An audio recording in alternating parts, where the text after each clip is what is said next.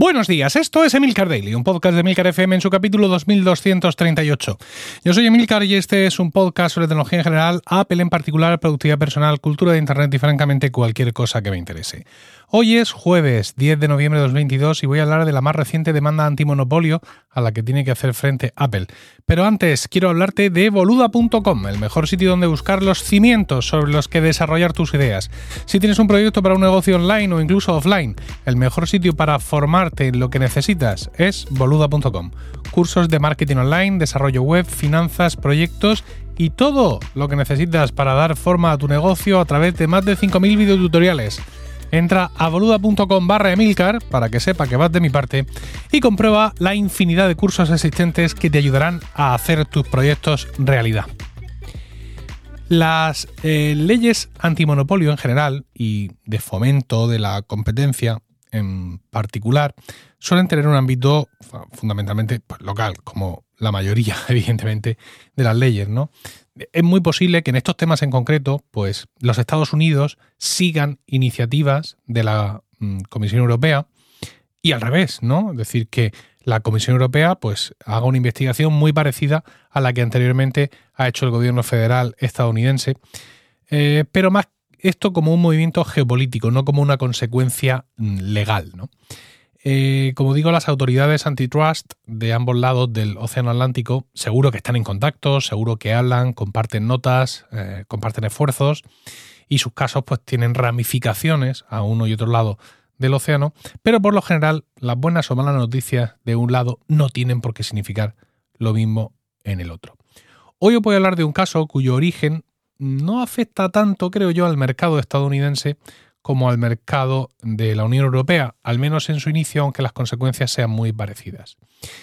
Apple tiene tienda en Amazon, tiene un contrato de distribución con la empresa de Jeff Bezos, que se va renovando, y en 2019 tuvo lugar la última renovación de ese, de ese contrato, en el cual pues, Apple le propone a Amazon que elimine a otros distribuidores que en el Amazon Marketplace venden productos de Apple sugiriéndole que eh, estos, estos terceros vendedores de productos de, Apple se queden reducidos a un máximo de 20 por país. A cambio de esta operación, pues eh, Apple le va a hacer un descuento, le haría un descuento a Amazon en la compra mayorista de iPhones y eh, iPads para que Amazon pues tenga más márgenes. La famosa Apple Store en Amazon, la tienda de Apple en Amazon, que no está regentada directamente por Apple, ¿no? sino que es fruto de este acuerdo, con lo cual pues es una tienda que directamente controla Amazon y es Amazon la que le compra a Apple directamente los productos y la que los vende ahí en, en, su, en su tienda. Entonces, pues bueno, pues eh, es muy posible que mm, en, el acuerdo, porque he hablado, no sé si lo he dicho, que el descuento que le haría Amazon sería la compra de iPhone y de iPad, pero es muy posible que otros dispositivos también estén incluidos en el acuerdo, aunque evidentemente estos son los más vendidos y son los más llamativos.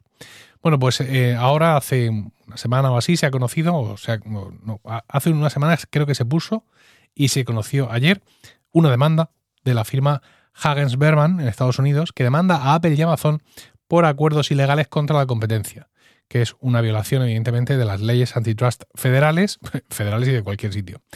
Dice la demanda que antes de este acuerdo de 2019 había unos 600 vendedores en Amazon Marketplace de productos Apple y que ahora quedan 7. Lo vimos han pasado, es decir, se les ha podido ir la mano. Dice la demanda que eh, dicho acuerdo se firmó para beneficiar directamente a ambas empresas, incluso cuando el acuerdo daña el interés público de encontrar mayores descuentos de los que se ofrecen ahora mismo en, el, en Amazon por parte de Amazon eh, directa, directamente. Eh, también mm, argumenta, perdón, en la demanda, pues que Apple estaba viendo mm, o entendía que veía menoscabada la imagen de sus productos que se podían encontrar en Amazon con descuentos bastante amplios eh, y que Apple pues sentía que eso estaba dañando su imagen y que por tanto ese fue, digamos, el origen del acuerdo eh, entre ambas empresas. ¿Qué es lo que ocurre? dice el, demandante que en ese acuerdo entre ellos no se especifica bien qué mm, vendedores, qué distribuidores son los que hay que eliminar en función de qué condiciones, porque insisten que muchos de estos resellers que vendían sus productos Apple en Amazon, pues vendían productos de segunda mano, por ejemplo, vendían productos restaurados, esto lo hacen muchas tiendas hoy en día, venden productos restaurados de Apple, restaurados por ellos mismos, ¿no? Por ejemplo, aquí en, en España, PC Componentes vende iPhones restaurados y son restaurados por ellos, ¿no? O por ellos o por otros proveedores de, dispositivos restaurados, pero no solo restaurados directamente por Apple, ¿no?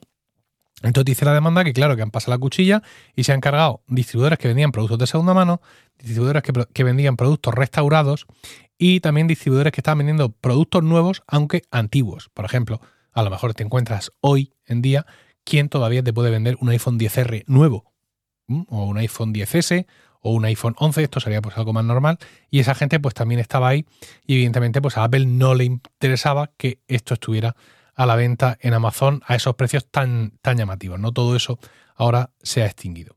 Yo recuerdo en 2019 que todo esto nos lo vendieron como una buenísima idea, ¿no? Incluso yo hice un podcast a favor porque en aquel momento nos hablaban de que muchos de estos vendedores en realidad eran estafas.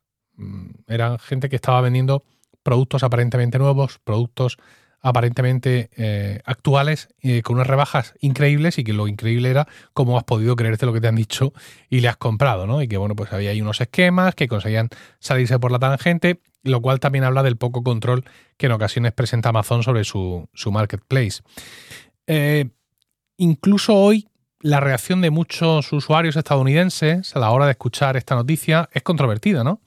hay muchos de ellos que se sienten más seguros tras este acuerdo de, 2019. Entienden que desde entonces sienten más tranquilidad a la hora de comprar un producto Apple en Amazon porque lo están comprando casi 100% en seguro en la tienda oficial, por así decirlo. Y hay otros que dicen que no, que esto es una canallada y que haga la hoguera con, con ellos.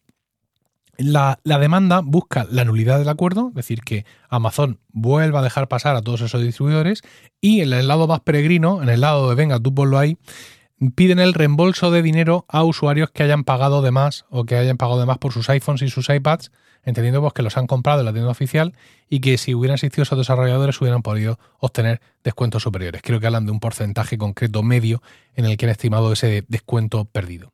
Como os decía al principio, aquí en Europa el impacto no fue tan grande porque no teníamos tantos revendedores, tantos resellers, tantos distribuidores, ni muchísimo menos, ¿no? De hecho, nos ha pasado a nosotros, pero digamos de manera mucho más pura, como a algunos usuarios estadounidenses. Desde este acuerdo, realmente, eh, para nosotros, Amazon es un sitio que consideramos para comprar productos de Apple. Que yo recuerde, antes de 2019, no, ah, no podías comprar un MacBook Pro. Lo mismo me estoy equivocando muchísimo, ¿eh? Pero lo mismo no podías comprar un MacBook Pro o un MacBook Air en, directamente de, esa tienda oficial. Yo creo que al menos aquí en España, y corregidme por favor si me equivoco, la tienda oficial de, Apple en Amazon es a partir de, ese acuerdo. De hecho, yo mismo cada vez que he ido a comprarme un equipo o que he dudado si comprármelo o no y que he venido aquí a contaros si me lo compro aquí, si me lo compro allá, pero es que ahí en verde más barato y aquí en rosa es más caro, Amazon ha estado siempre entre mis cálculos, ¿no? Por ejemplo, ahora mismo en el momento de escribir este guion, eh, un MacBook Pro de 16 pulgadas, procesador M1, 16 GB, 1 tera, gris espacial, que es el ordenador de mis sueños, esto es especialmente duro para mí ahora hablar de esto, cuesta 2.685 euros en Amazon, lo que significan 294 euros menos que el precio oficial. Pero es que mm, si lo quieres en plata, en vez de en gris espacial, el descuento llega hasta los 320 euros menos. Si nos vamos a la Apple Store, hay un descuento por este equipo que llega hasta los 430, pero es eh, refurbished, es restaurado. A mí me encantan los productos restaurados. Mi actual MacBook Pro eh, Intel de 16 pulgadas es un producto restaurado y yo realmente ahora mismo si estuviera en el mercado por este maravilloso ordenador que se me hacen los dedos agua de pensar en él, me iría al, restaurado de cabeza, ¿no? Pero si vosotros por el motivo que sea queréis un equipo nuevo, pues 294 euros, 320 euros de descuento, es para pensárselo, ¿no? Y es que, como ya he dicho, en Estados Unidos sienten algo parecido, ¿no? Sienten que ahora que ha desaparecido el ruido, por así decirlo, pues pueden comprar con más confianza que antes, lo cual, pues, les revela precios bastante más interesantes. ¿Más de los de antes? Pues a lo mejor no, ¿vale? A lo mejor por mucho que Amazon ofrezca precios ahora también allí muy buenos, esos precios son más altos de los que ellos tenían antes, pero es que antes no se fiaban. Bueno, os he dicho antes que estas cosas no necesariamente cruzan el océano, ¿no? esta eh, demanda en concreto nos da igual aquí en, Europa, pero seguro que hay alguien en Bruselas escuchando este podcast, a lo mejor, y abriendo su ordenador para mandar un email a Úrsula von der Leyen con el asunto posible violación del artículo 101, guion medio, Amazon y Apple. Al tiempo. Espero tus comentarios en Twitter, arroba Emilcar, en Mastodon, arroba Emilcar, arroba podcastindex.social, que ayer lo dije mal, o en la comunidad de Weekly en Discord. Y no olvides entrar a boluda.com barra Emilcar para comprobar todo lo que sus cursos pueden hacer por ti y por tus proyectos. Que tengas un increíble jueves, un saludo y hasta el lunes o hasta mañana en Weekly.